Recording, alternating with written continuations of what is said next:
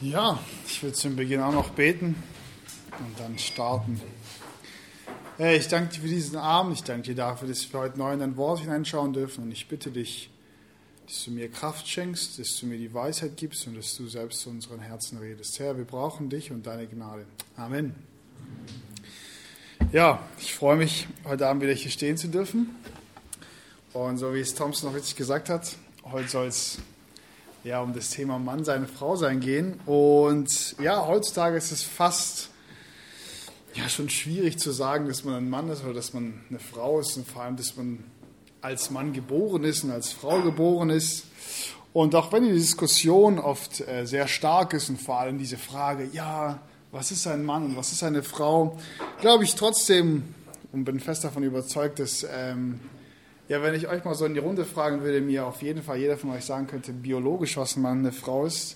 Ich denke, ihr würdet kurz nachdenken und können mir auch bestimmt den Unterschied zwischen Mann und Frau in der Denkweise sagen.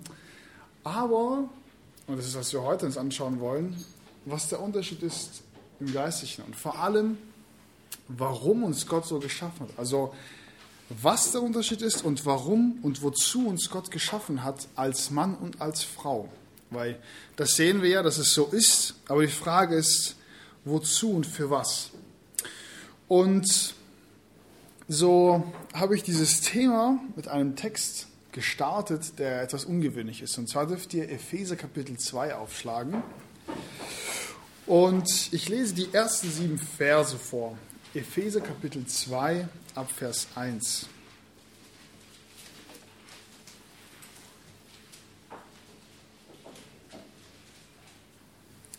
Auch euch, die ihr tot wart in euren Vergehungen und Sünden, in denen ihr einst wandeltet, nach dem Zeitlauf dieser Welt, nach dem Fürsten der Gewalt der Luft des Geistes, der jetzt wirksam ist in den Söhnen des Ungehorsams, unter denen wir einst alle unseren Wandel führten in den Begierden unseres Fleisches, indem wir den Willen des Fleisches und der Gedanken taten und von Natur Kinder des Zorns waren, wie auch die übrigen. Gott aber, der reich ist an Barmherzigkeit, wegen seiner vielen Liebe, womit er uns geliebt hat, hat auch uns, als wir in den Vergehungen tot waren, mit dem Christus lebendig gemacht. Durch Gnade seid ihr errettet und hat uns mit auferweckt und mitsitzen lassen in den himmlischen Örtern in Jesus Christus, damit er in den kommenden Zeitaltern den überragenden Reichtum seiner Gnade in Güte an uns erweise in Christus Jesus.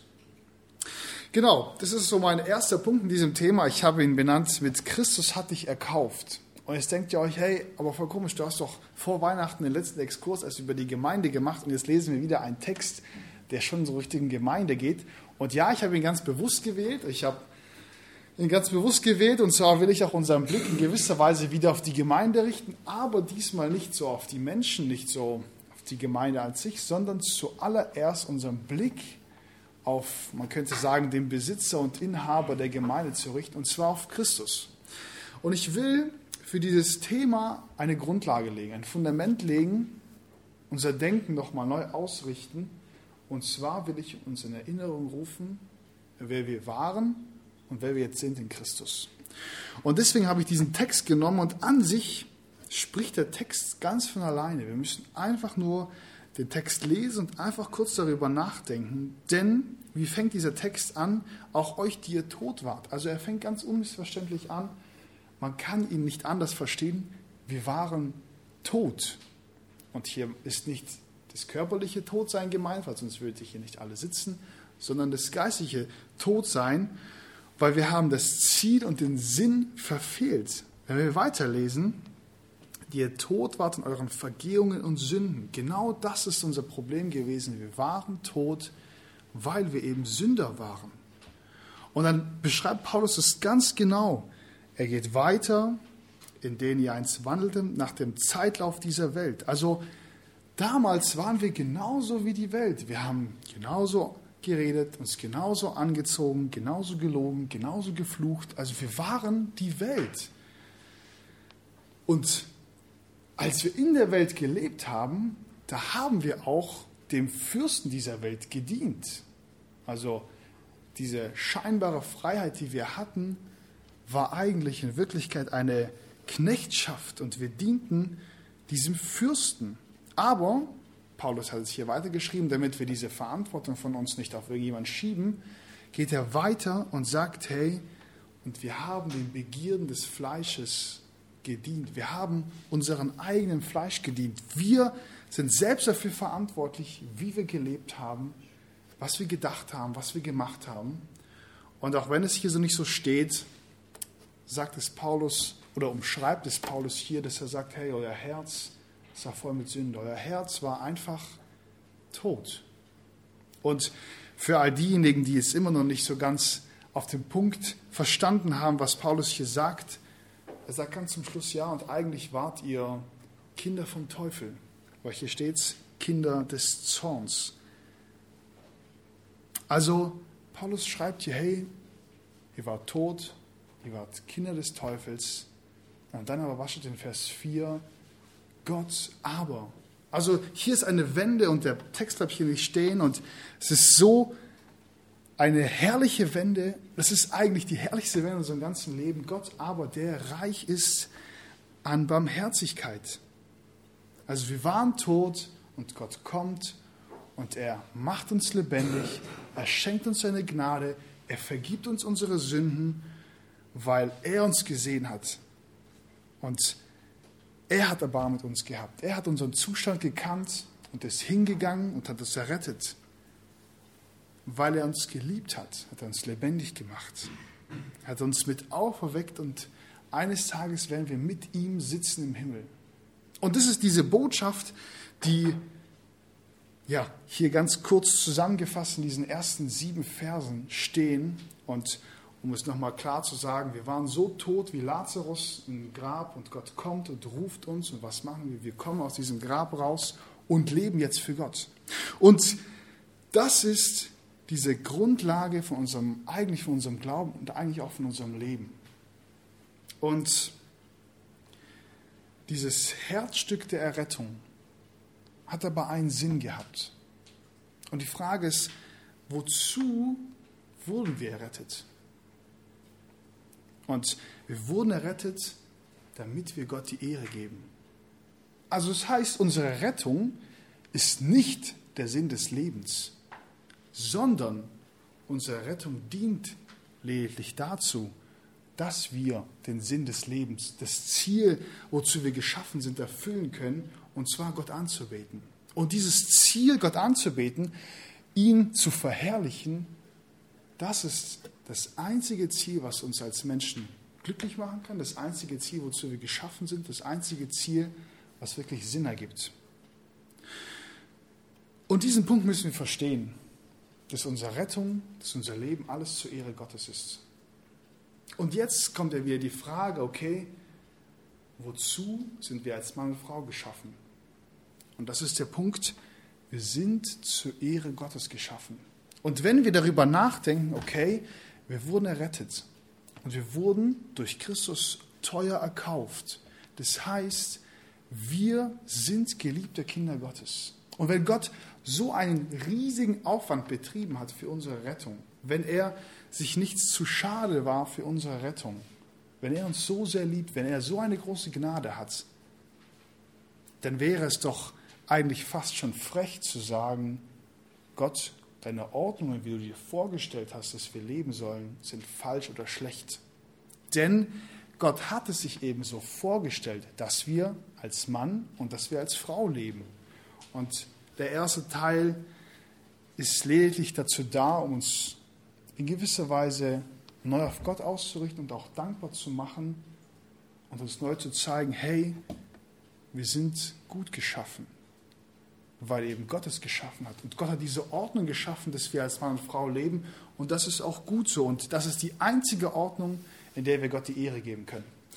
Genau. Und es kommen nochmal zwei Exkurse über LGBTQ und Partnerwahl. Deswegen werde ich mich heute nur auf Mann und Frau sein konzentrieren. Ihr dürft euch da schon freuen auf die anderen zwei Exkurse. Und deswegen fange ich auch direkt schon an mit dem Blick auf die Frau. Und da habe ich den zweiten Punkt ja ein bisschen provokant äh, benannt, und zwar Frauen ordnet euch Christus unter. Und dazu dürft ihr ein paar Seiten weiterblättern, und zwar auch im Epheserbrief, Kapitel 5. Ich lese Vers 22. Epheser Kapitel 5, Vers 22. Ihr Frauen ordnet euch euren eigenen Männern unter als dem Herrn. Denn der Mann ist das Haupt der Frau, wie auch der Christus das Haupt der Versammlung ist. Er ist des Leibes Heiland. Aber wie die Versammlung in Christus unterworfen ist, so auch die Frauen den Männern in allem. Jetzt denkt sich vielleicht die eine oder andere, hey, ja, voll cool, ich bin nicht verheiratet, also der Text gilt nicht für mich. Und in gewisser Weise ja und in gewisser Weise nein, weil ich heute den Text nicht so klassisch auslege wie normalerweise, sondern ich benutze diesen Text so ein bisschen als äh, Trittbrett und deswegen gilt er auch heute für dich. Und zwar, wie ich den Punkt auch schon benannt habe, dass die Frau sich Christus unterordnen soll. Das ist dieser Hauptpunkt, den ich euch als Frau mitgeben will. Und eigentlich, was ich jetzt in dem Punkt mache, ist eigentlich nur den Ausdruck zu erklären, was damit meint und was die Bibel auch damit meint, diesen Ausdruck der Unterordnung. Nun, erstmal ganz einfach begonnen, was bedeutet es überhaupt, unterzuordnen oder was bedeutet es überhaupt, Ordnung zu schaffen? Ganz einfach, ich weiß nicht, ob ihr das noch kennt in der Schule, habt ihr da noch Blätter? Äh, ich habe damals Blätter gehabt und auch einen Schnellhefter und wenn ich dann Blätter hatte, habe ich den Schnellhefter eingeordnet. Und man könnte sagen, Unterordnung ist sozusagen, wenn das Blatt sich von selbst einordnen würde. Also man stellt sich von selbst an die richtige Stelle, könnte man sagen. Zum Beispiel auch im Straßenverkehr unterordnen wir uns, indem wir uns an die Geschwindigkeitsbegrenzung halten oder halt an die STVO. In der Schule arbeiten wir gut mit und dadurch unterordnen wir uns. Auf der Arbeit sind wir dem Vorgesetzten gehorsam und machen treu und zuverlässig unsere Arbeit. Wir unterordnen uns. Zu Hause den Eltern genauso in der Gemeinde, den Ältesten. Und so sehen wir, unser ganzes Leben besteht irgendwo darin, dass wir in gewisser Weise uns irgendwo unterordnen. Und was Unterordnung auf jeden Fall nicht bedeutet, ist, den Verstand an der Garderobe abzugeben und einfach blind alles zu machen, was von einem verlangt wird. Das ist damit nicht gemeint, aber es bedeutet auf jeden Fall seine, seine Meinung zuerst zurückzustellen darüber nachzudenken. Und natürlich gibt es auch Fälle, wo wir gut und konstruktiv diskutieren können, aber es kommt nicht so oft vor. Ich weiß nicht, ob ihr das kennt. Manchmal bin ich in der Stadt unterwegs und ähm, ich habe so eine Angewohnheit, die, ja, man könnte sagen, positiv oder negativ ist, aber wenn ich so in der Stadt unterwegs bin, dann mache ich das sehr gern, dass ich die Leute so ja, so ein bisschen anschaue und gucke, was sie so anhaben. Und dann, ich weiß nicht, ob ihr das auch macht, aber auf jeden Fall, ich habe so diesen kleinen, kleinen Tick und dann schaue ich immer, okay, was hat er an und ah, vielleicht kann ich mich dann noch so ein bisschen inspirieren oder sowas. Und da gibt es ja diesen, diesen Slogan, äh, Kleider machen Leute.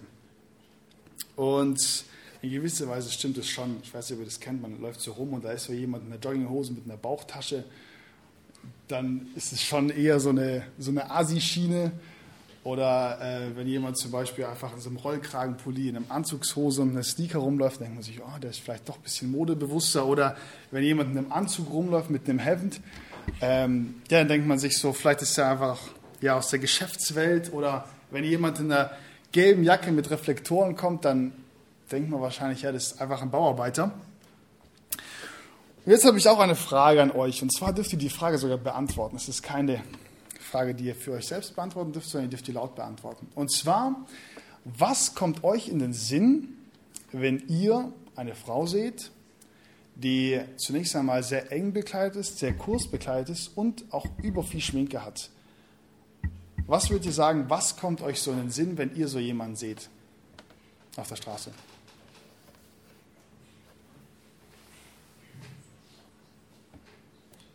Ihr dürft die Frage beantworten.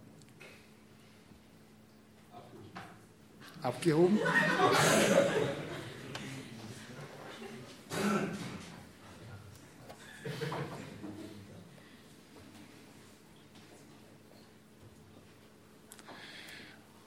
Na, ihr seid noch nicht so, noch nicht so redsam. Das sehen wir noch. Ja, das stimmt, an, abgehoben oder ich habe mir auch gedacht, vielleicht ein bisschen anstrengend, so eine Frau oder ja, verbringt ziemlich viel Zeit vor ihrem Spiegel. Und unabhängig davon, ob, also ich will es nicht werten, ob das keusch ist oder ob da irgendjemand Anstoß dran nimmt an so einer Frau. Aber der Punkt ist bei so einer Frau, und Ich habe deswegen eine Frau genommen, weil es halt eher bei Frauen vorkommt. Der Punkt ist, dass ihr Auftreten eines mit sich bringt. Und zwar durch ihr Auftreten will sie Aufmerksamkeit auf sich ziehen. Denn sonst würde sie sich nicht so anziehen, sonst würde sie nicht so viel Zeit vorm Spiegel verbringen, sonst würde sie nicht darauf achten, dass sie gut aussieht. Und das ist der Punkt, den diese Frau haben will. Die Aufmerksamkeit und zwar von allen. Und das bekommt sie auch oft, indem sich viele Leute umdrehen. Und dieses Beispiel, das ich genommen habe, das verdeutlicht ziemlich gut, was man könnte sagen, Unterordnung nicht bedeutet. Und Unterordnung unter Christus bedeutet in allen Lebensbereichen. Und ich will nicht dieses klassische Schiene darauf hinaus, so, oh ja, ihr müsst euch jetzt irgendwie ordentlich anziehen. Nein. Und ich will auch noch an dieser Stelle ein Lob äh, an euch Mädels äh, weitergeben. Ich bin wirklich sehr stolz auf euch. Äh, ihr zieht euch wirklich gut an. Ich habe äh, eigentlich, man muss sagen, in, letzter, in den letzten Jahren kaum jemanden gesehen, wo ich mir dachte, so, oh, das ist jetzt schon ein bisschen grenzwertig. Nein, da wollte ich an der Stelle ein Lob an euch geben. Aber was ich, worauf ich hinaus will mit der Unterordnung, dieses Beispiel, das ich gerade gesagt habe, diese besagte Frau, die bringt es ziemlich gut auf den Punkt, weil so wie die sich anzieht, so wie sie sich gibt, so wie sie rumläuft, sagt die eigentlich indirekt, eigentlich ruft sie indirekt Folgendes aus, und zwar, schaut auf mich und meine Schönheit und verehrt mich. Das wird zwar niemand so sagen, aber wenn man darüber nachdenkt, ist es eigentlich der Punkt, den die Frau so, so weitergeben will. Und der ist sehr plump gesagt, aber und sehr überspitzt, aber das ist die Herzenshaltung, die so jemand hat. Und genau in diesem Punkt müsst ihr euch fragen, wo in meinem Leben, wo in meinem Leben habe ich auf meinem Thron im Herzen mich selbst gesetzt und versuche, mich selbst anzubeten oder lass mich anbeten. Denn das ist genau das Gegenteil von, von der Unterordnung, denn die sagt, wenn man sich Christus unterordnet, dann sagt man automatisch, Christus ist mein Herr. Christus, er allein regiert über mein Leben und Christus darf bestimmen, was ich sage, was ich denke, was ich mache, wie ich mich anziehe, wie ich mich gebe. Alles ist Christus untergeordnet. Und deswegen habe ich auch den ersten Punkt ganz am Anfang reingeschoben, weil wenn man sagen würde, hey, unterordnen durch Christus, da könnte man ja meinen, ja, aber das ist ja voll der Tyrann. Er will ja nur über uns herrschen. Und deswegen habe ich gesagt, nein, wir müssen uns neu darüber bewusst werden, wir sind errettet, wir sind Kinder Gottes. Und wenn Gott so viel Liebe, so viel Aufwand in unsere Rettung investiert hat, dann wird er mit Sicherheit diese Autorität, die er hat, nie im Leben missbrauchen, sondern dann ist diese Unterordnung als Frau unter Christus der sicherste Ort, wo man sein kann. Es ist die zuverlässigste Person, der man sich unterordnen kann. Und es ist eine Lebensweise, die am meisten Sinn macht. Und er wird euch nie irgendwie übersehen oder vergessen. Nein, er wird euch immer lieben und er wird immer an euch gedenken. Aber ich dachte mir, um diesen Begriff der Unterordnung ein bisschen persönlicher, ein bisschen praktischer zu machen, wollte ich einfach mal so ganz, ja, ganz praktisch übers Leben nachdenken und auch so ein paar Beispiele bringen. Und zwar ist die erste Frage, die ich dir stellen will, worin suchst du deine Zuflucht? Denn diese Frage ist sehr, oder dieses Thema ist sehr wichtig, denn oftmals sucht ihr eure Zuflucht irgendwo, aber nicht beim Herrn weil der Herr sagt, hey, bei mir könnt ihr Zuflucht finden, bei mir seid ihr sicher, in meinen Händen werdet ihr am geborgensten sein. Aber wenn ihr hingeht und diese Zuflucht woanders sucht, vielleicht bei Menschen, vielleicht bei irgendwelchen Filmen, bei irgendwelchen Freunden, wo auch immer, dann ist es keine Unterordnung. Die nächste Frage, die ich mitgebracht habe, was ist mit der Lebensplanung? Wie groß ist die Rolle, die Gott darin spielt? Und oftmals ist diese Lebensplanung dann so wichtig, dass Gott sich halt zufrieden geben muss mit der Nebenrolle, die er halt bekommt. Weil man denkt so viel darüber nach, wie man dann mal heiraten kann. Man denkt so viel darüber nach und aus den Gedanken werden irgendwann mal Worte und irgendwann mal wird es dann zu einem Kompromiss mit dem Partner führen und dann hat Gott halt irgendeine Nebenrolle bekommen in meiner Lebensplanung. Und es ist nur ein Beispiel und deswegen will ich euch diese Frage mitgeben. Welche Rolle spielt Gott in meiner Lebensplanung? Ist er wirklich der Herr oder halt nur, wenn es mir passt? Als weiteres, über was redest du? Es ist viel über dich. Es ist viel vielleicht darüber, was gerade einfach so in den Kreisen so umherzieht. Es ist halt viel dieses Getratsche oder ist es wirklich das, was der Herr will? Ist es wirklich ein Reden, das von dieser Unterordnung zeugt oder ist es eher ein Lästern? Und vor allem, so wie ich am Anfang diese, dieses Beispiel mit der Frau gebracht habe, auch in dem Reden könnt ihr euch so gut darstellen und den anderen so schlecht, dass ihr im Endeffekt aussagt, schaut auf mich und meine Schönheit und verehrt mich dafür. Und ein weiterer Punkt, den ich mitgebracht habe, ist Identität. Worin sucht ihr eure Identität? Wie oft kommt es vor, dass ihr euch vielleicht anfangt zu vergleichen? Vielleicht anfangt zu vergleichen mit eurem Aussehen mit dem anderen. Und schnell rutscht man in dieses Denken hinein, dass Dinge einem stören. Vielleicht die Nase, vielleicht die Beine, die zu dick oder zu dünn sind. Und hier ist auch erneut die Frage, bist du bereit, dich Gott zu unterordnen? Weil die Frage ist, oder die Sache ist die, wenn du sagst, oh Mann, ich bin einfach überhaupt nicht schön und das passt nicht und das passt nicht, dann sagst du Folgendes aus, und zwar, Gott hat dich geschaffen und du sagst ihm, hey, du hast mich echt schlecht geschaffen und gibst ihm eigentlich damit einen Schlag ins Gesicht. Und da ist die Frage, bist du bereit, dich zu unterordnen und deine Identität in Gott zu suchen oder eben nicht? Und als letzten Punkt habe ich noch mitgebracht, wie du mit anderen Menschen umgehst. Und das ist gar nicht auf Männer bezogen, sondern es ist allgemein auf deinen Umgang mit deinem Umfeld bezogen. Wie gehst du in der Schule mit den Lehrern um?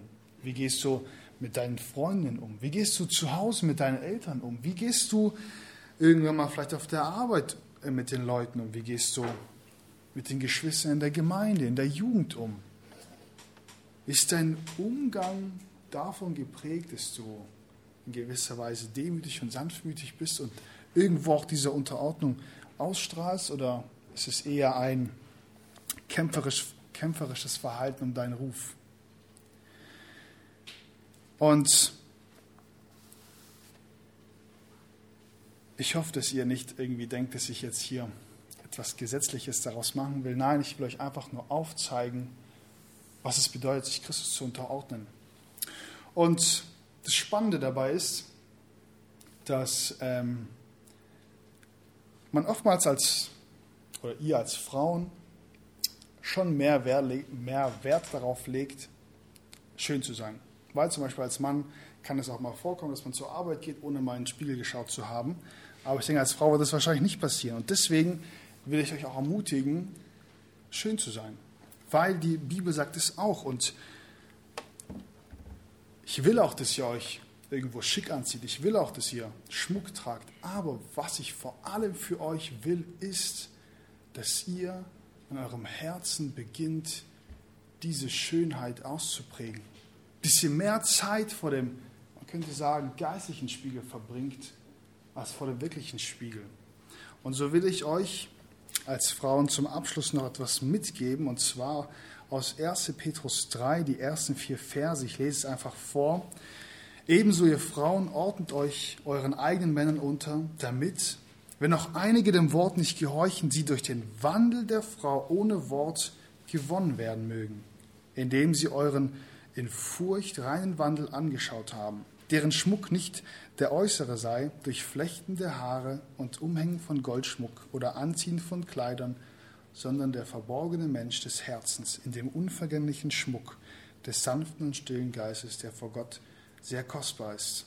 Und genau das wünsche ich mir auch für euch, diesen Punkt, dass ihr es auch immer mehr schätzen lernt und auch immer mehr in eurem Leben umsetzt, euch diesen kostbaren Schmuck umzuhängen und Gott dadurch die Ehre zu geben.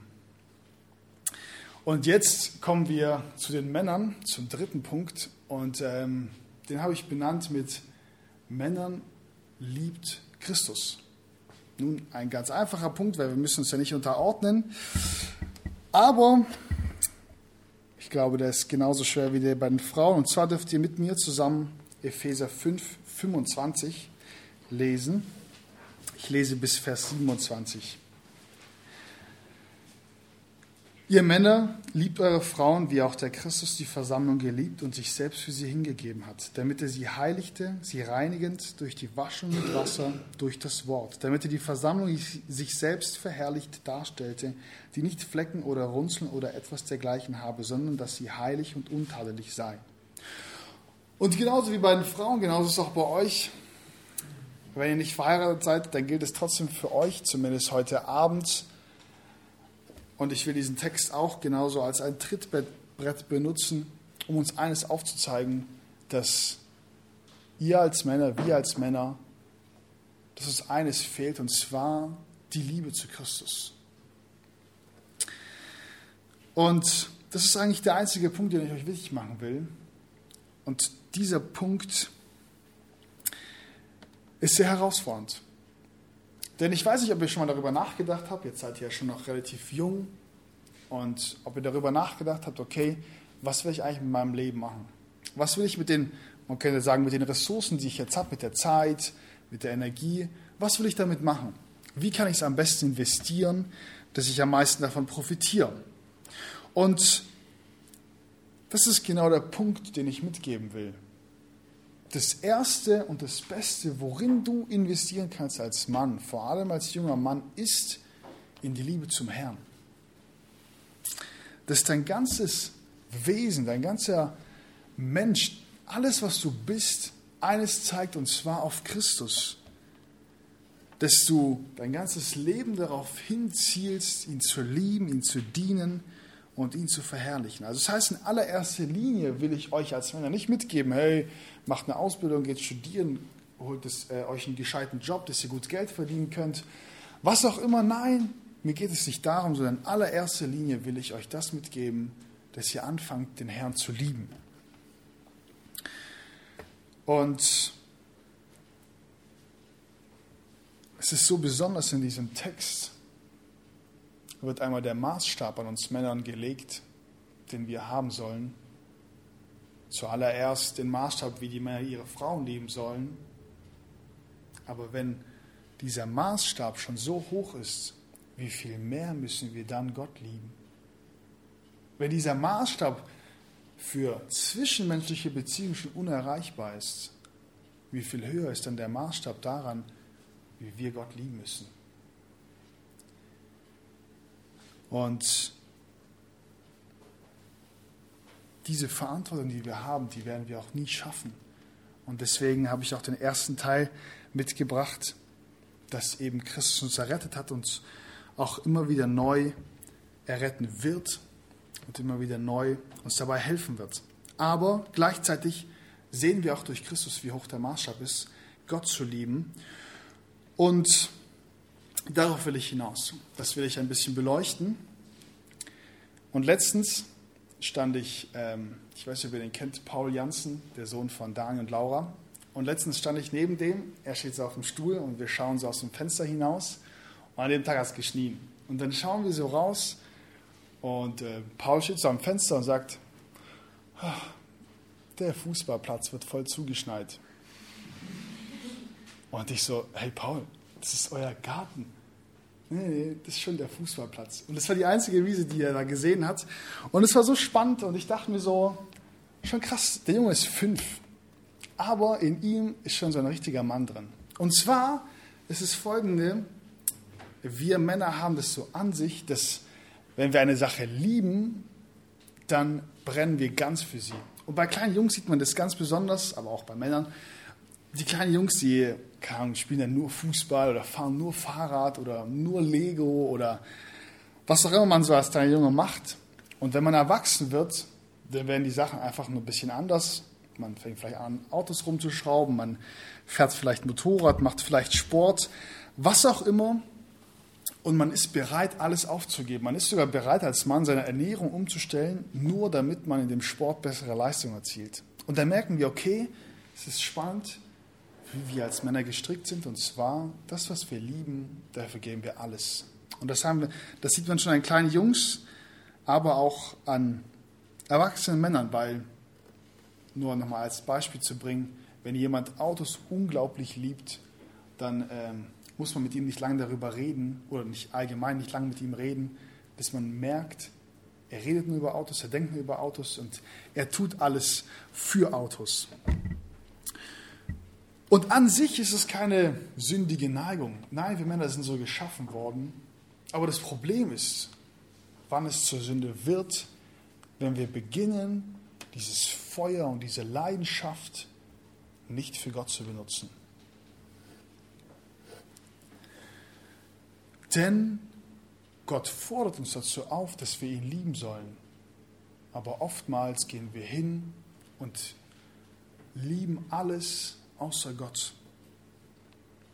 Und wie auch schon gesagt, dieser Maßstab, den Christus uns vorgelebt hat, indem er sich selbst hingegeben hat, indem er alles geopfert hat, das ist unser Maßstab, wie wir Gott lieben sollen. Aber oftmals sieht es ganz anders aus.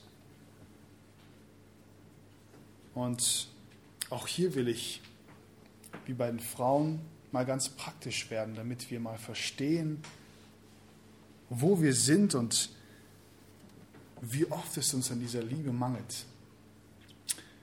Und zwar, ich glaube, das, was ich würde sagen, fast jedem Mann fehlt, ist Disziplin.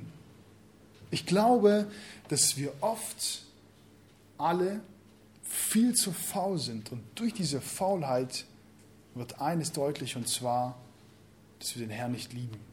Und wir müssen da gar nicht so viel oder irgendwo hingehen und irgendwas nachdenken. Nein, wir müssen einfach mal über den Alltag nachdenken. Wenn du von der Schule zurückkommst, wenn du von der Arbeit nach Hause kommst, ah, dann ist es schon cool, einfach mal sich aufs Sofa zu setzen oder ins Bett zu legen und einfach mal nichts zu tun. Einfach mal den PC anzuschalten, vielleicht einen Stream anzumachen, vielleicht ein paar Videos anzuschauen, äh, anzuschauen, vielleicht eine Serie, vielleicht einen Film, sich noch was zu essen zu machen, vielleicht auch ein bisschen zu zocken. Und äh, das ist eigentlich dann schon ein lässiger Nachmittag. Ja, genau. Und daran sieht man, wie faul wir eigentlich sind. Und genau hierin versagst du. Denn die Zeit, die du jetzt bekommen hast von Gott, die nimmst du und vergeudest sie einfach. Deine Zeit, deine Energie, deine Liebe, auch dein Geld. Und du gehst hin und liebst irgendwas anderes außer Gott. Und du liebst es viel mehr faul zu sein, als für Gott zu leben. Und so gehst du hin und verschwendest Jahre, Monate, Wochen, Tage, ohne Gott zu lieben. Und diese Art, dein Leben zu leben, macht dich auf jeden Fall nicht zu einem Mann, sondern es macht dich zu einem Waschlappen. Und das weitere Problem ist auch, wenn ihr mal ehrlich seid, Jungs, da kommt man so nach Hause von der Schule und dann chillt man ein bisschen am Handy. Und wie oft ist dann das Problem, dass durch diese Langeweile, durch diese Faulheit, der Klick und die Hürde zur Pornografie und zu all diesen Dingen noch viel kleiner ist. Und wenn du dich ehrlich fragst, wie oft bist du nach Hause gekommen und dadurch, dass du nichts gemacht hast, in diese Sünde gefallen? Denk darüber nach und werd dir bewusst, durch unsere Faulheit kommen so viele andere Dinge in unser Leben, die uns so zur Sünde verleiten. Und was zeigt es uns auf? Wir lieben eben die Sünde mehr als Gott. Wir lieben eben den Sex mehr als Gott. Wir lieben eben mehr, uns auszuruhen und nichts zu tun. Wir lieben es mehr, einfach die Füße hochzulegen und dieses Ziel von Ruhe einfach zu erreichen, als Gott zu lieben und ihn zu verehren. Ein weiterer Punkt ist Verantwortungslosigkeit. Du bist jetzt vielleicht 15, 16, 17, vielleicht auch ein bisschen älter und du bist noch relativ jung. Und ich weiß nicht, ob es dir bewusst ist, aber so in 10, in 20, in 30 Jahren, so Gott will, wirst du wahrscheinlich einerseits die Gemeinde in gewissen Teilen anführen, aber was viel wichtiger ist, auch wahrscheinlich eine Familie haben. Und ich weiß nicht, wie du darüber denkst, vielleicht denkst du, ach, das ist noch so weit hin, aber wenn du dann in der Familie als Mann bist, als Vater bist oder in der Gemeinde irgendeinen Dienst hast, dann hast du Verantwortung. Und da musst du schauen, dass es läuft. In der Familie musst du danach schauen, dass es deiner Frau gut geht, dass deine Frau den Herrn liebt und dass deine Frau auch geliebt ist. Und du musst auch schauen, wie deine Kinder erzogen werden, weil Gott wird dich zur Rechenschaft ziehen, wie du deine Kinder eines Tages erziehst. Und all diese Punkte, die sind irgendwie so weit weg. Aber ich sage euch eins, diese Verantwortung, die habt ihr jetzt schon.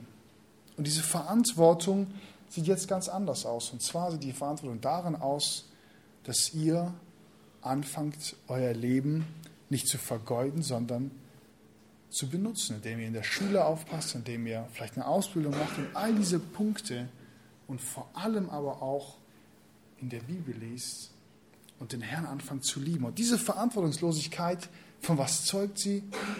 Ja, von der Lieblosigkeit zum Herrn. Und diese Verantwortungslosigkeit sehen wir auch vor allem darin, dass wir oft faul sind. Und noch ein letztes Problem. Auch wir haben oft ein Identitätsproblem. Nur bei uns ist es oft so, dass wir eben nicht nur so auf unser, auf unser Aussehen so darauf achten, sondern vielmehr haben wir, man könnte sagen, ein äh, Ego-Problem weil wir uns oft durch Leistungen eben definieren. Wir sagen, hey, ich kann das, ich verdiene so viel Geld, habe so eine Arbeitsstelle, bin vielleicht in dem Sport so und so und all diese Punkte und auf einmal merken wir, okay, ich bin etwas, wenn ich etwas kann. Aber was ist, wenn du mal krank wirst? Was ist, wenn du mal alt wirst? Was, was ist, wenn du mal all diese Dinge nicht mehr kannst? Wer bist du dann, wenn du deine Identität in deine Leistungen steckst. Und genau auch in diesem Punkt will ich euch erneut herausfordern, erneut den Finger draufhalten und sagen, ist Christus alles für dich? Oder willst du irgendwo deine Identität selbst verdienen oder dir selbst erarbeiten? Und somit, wenn wir unsere Identität nicht in Christus suchen, ehren wir Gott dadurch nicht, sondern lieben eher uns selbst und lieben Gott nicht. Und deswegen will ich euch diesen Punkt mitgeben. Männer, liebt Gott und vor allem seid stark und mutig, aber in was? Indem ihr Gottes Wort lest und daran zu Hause seid und ihn liebt. Und so haben wir dieses Thema gehört, wir haben uns angeschaut, was unser Fundament ist, ist es Christus. Und wenn du nicht zu Christus gehörst, dann ja, es ist deine erste Baustelle. Aber wenn du zu Christus gehörst, haben wir gesehen, was es bedeutet, eine Frau zu sein für Gott und was es bedeutet, ein Mann zu sein. Was es heißt, sich als Frau Gott zu unterordnen, was es heißt, als Mann Gott zu lieben. Und natürlich in vielen Punkten gibt es auch Überschneidungen und das kann man auch nicht ganz so leicht trennen. Aber ich, diese zwei Punkte, die will ich euch mitgeben. Für jeden das, was er genau braucht.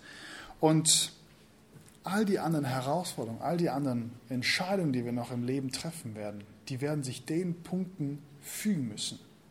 Und zum Abschluss dachte ich mir, habe ich was mitgebracht, wo, wo ihr euch vielleicht, ja, das so ein bisschen verdeutlichen könnt. Und zwar habe ich so ein Glas dabei mit ein paar Steinen.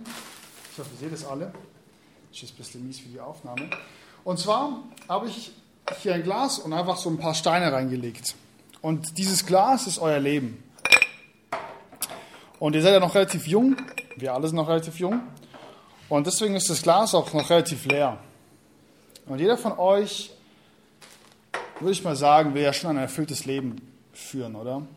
Jeder von euch will irgendwann mal am Ende von seinem Leben sagen können, hey, ja, es war irgendwo ein gutes Leben. Und die Sache ist aber, dass ihr in eurem Leben ein richtiges Fundament legen müsst. Und natürlich ist das erste Fundament Christus, aber worauf ich hinaus will, ist dieses Fundament, das du als Frau und das du als Mann legen musst. Und das ist der Punkt, den wir heute angeschaut haben, sei es jetzt Unterordnung oder Liebe und deswegen auch die Steine. Das sind die wichtigen Punkte des Lebens. Und deswegen fangt ihr mit den Steinen an, ins Glas zu legen. Ja, passt nicht ganz so viel rein.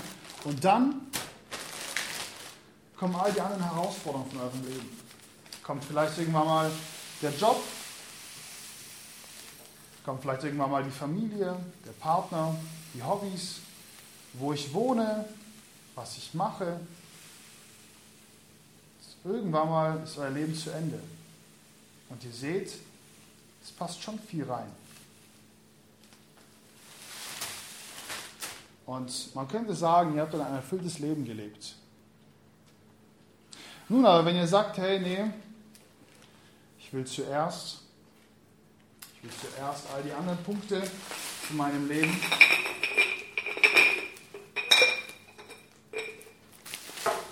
Ich will zuerst all die anderen Punkte von meinem Leben. Ich will zuerst ein cooles Hobby haben. Ich will zuerst vielleicht einen guten Job haben. Ich lege auf all die Dinge voll viel Wert. Dann fangt ihr an, euer Leben zu füllen mit all den Nebensächlichkeiten. Und irgendwann mal merkt ihr, ah, stimmt, Gott muss auch noch rein. Und auf einmal ist das Leben vorbei. Und ja, ist jetzt nicht ganz so gut rübergekommen, aber ich hoffe, ihr versteht, es passt nicht so viel ins Glas rein, wenn man zuerst anfängt, sein Leben mit Nebensächlichkeiten zu füllen, sein Leben irgendwie zu leben, aber nicht für Gott. Sein Leben zu leben, aber ohne Fundament. Und das ist der Punkt, den ich euch mitgeben will. Euer Fundament ist eure Beziehung zu Christus. Und die müsst ihr ausleben. Und bei jedem sieht es anders aus. Aber wenn ihr das nicht tut, wenn ihr so nicht lebt, dann werdet ihr eines Tages ein Leben haben, was ja wohl nicht ganz so erfüllt ist, aber vor allem werdet ihr ein Leben haben, wo ihr sagen müsst, ja, es war nicht immer zur Ehre Gottes. Und deswegen will ich euch diese eine Frage mitgeben. Lebe ich ein Leben zur Ehre Gottes oder nicht? Und wie sieht mein Fundament aus? Und das war der Exkurs zur Mann und Frau. Und ich würde auch sagen, wir beten wieder in Tischgruppen und dann singen wir noch zwei Lieder.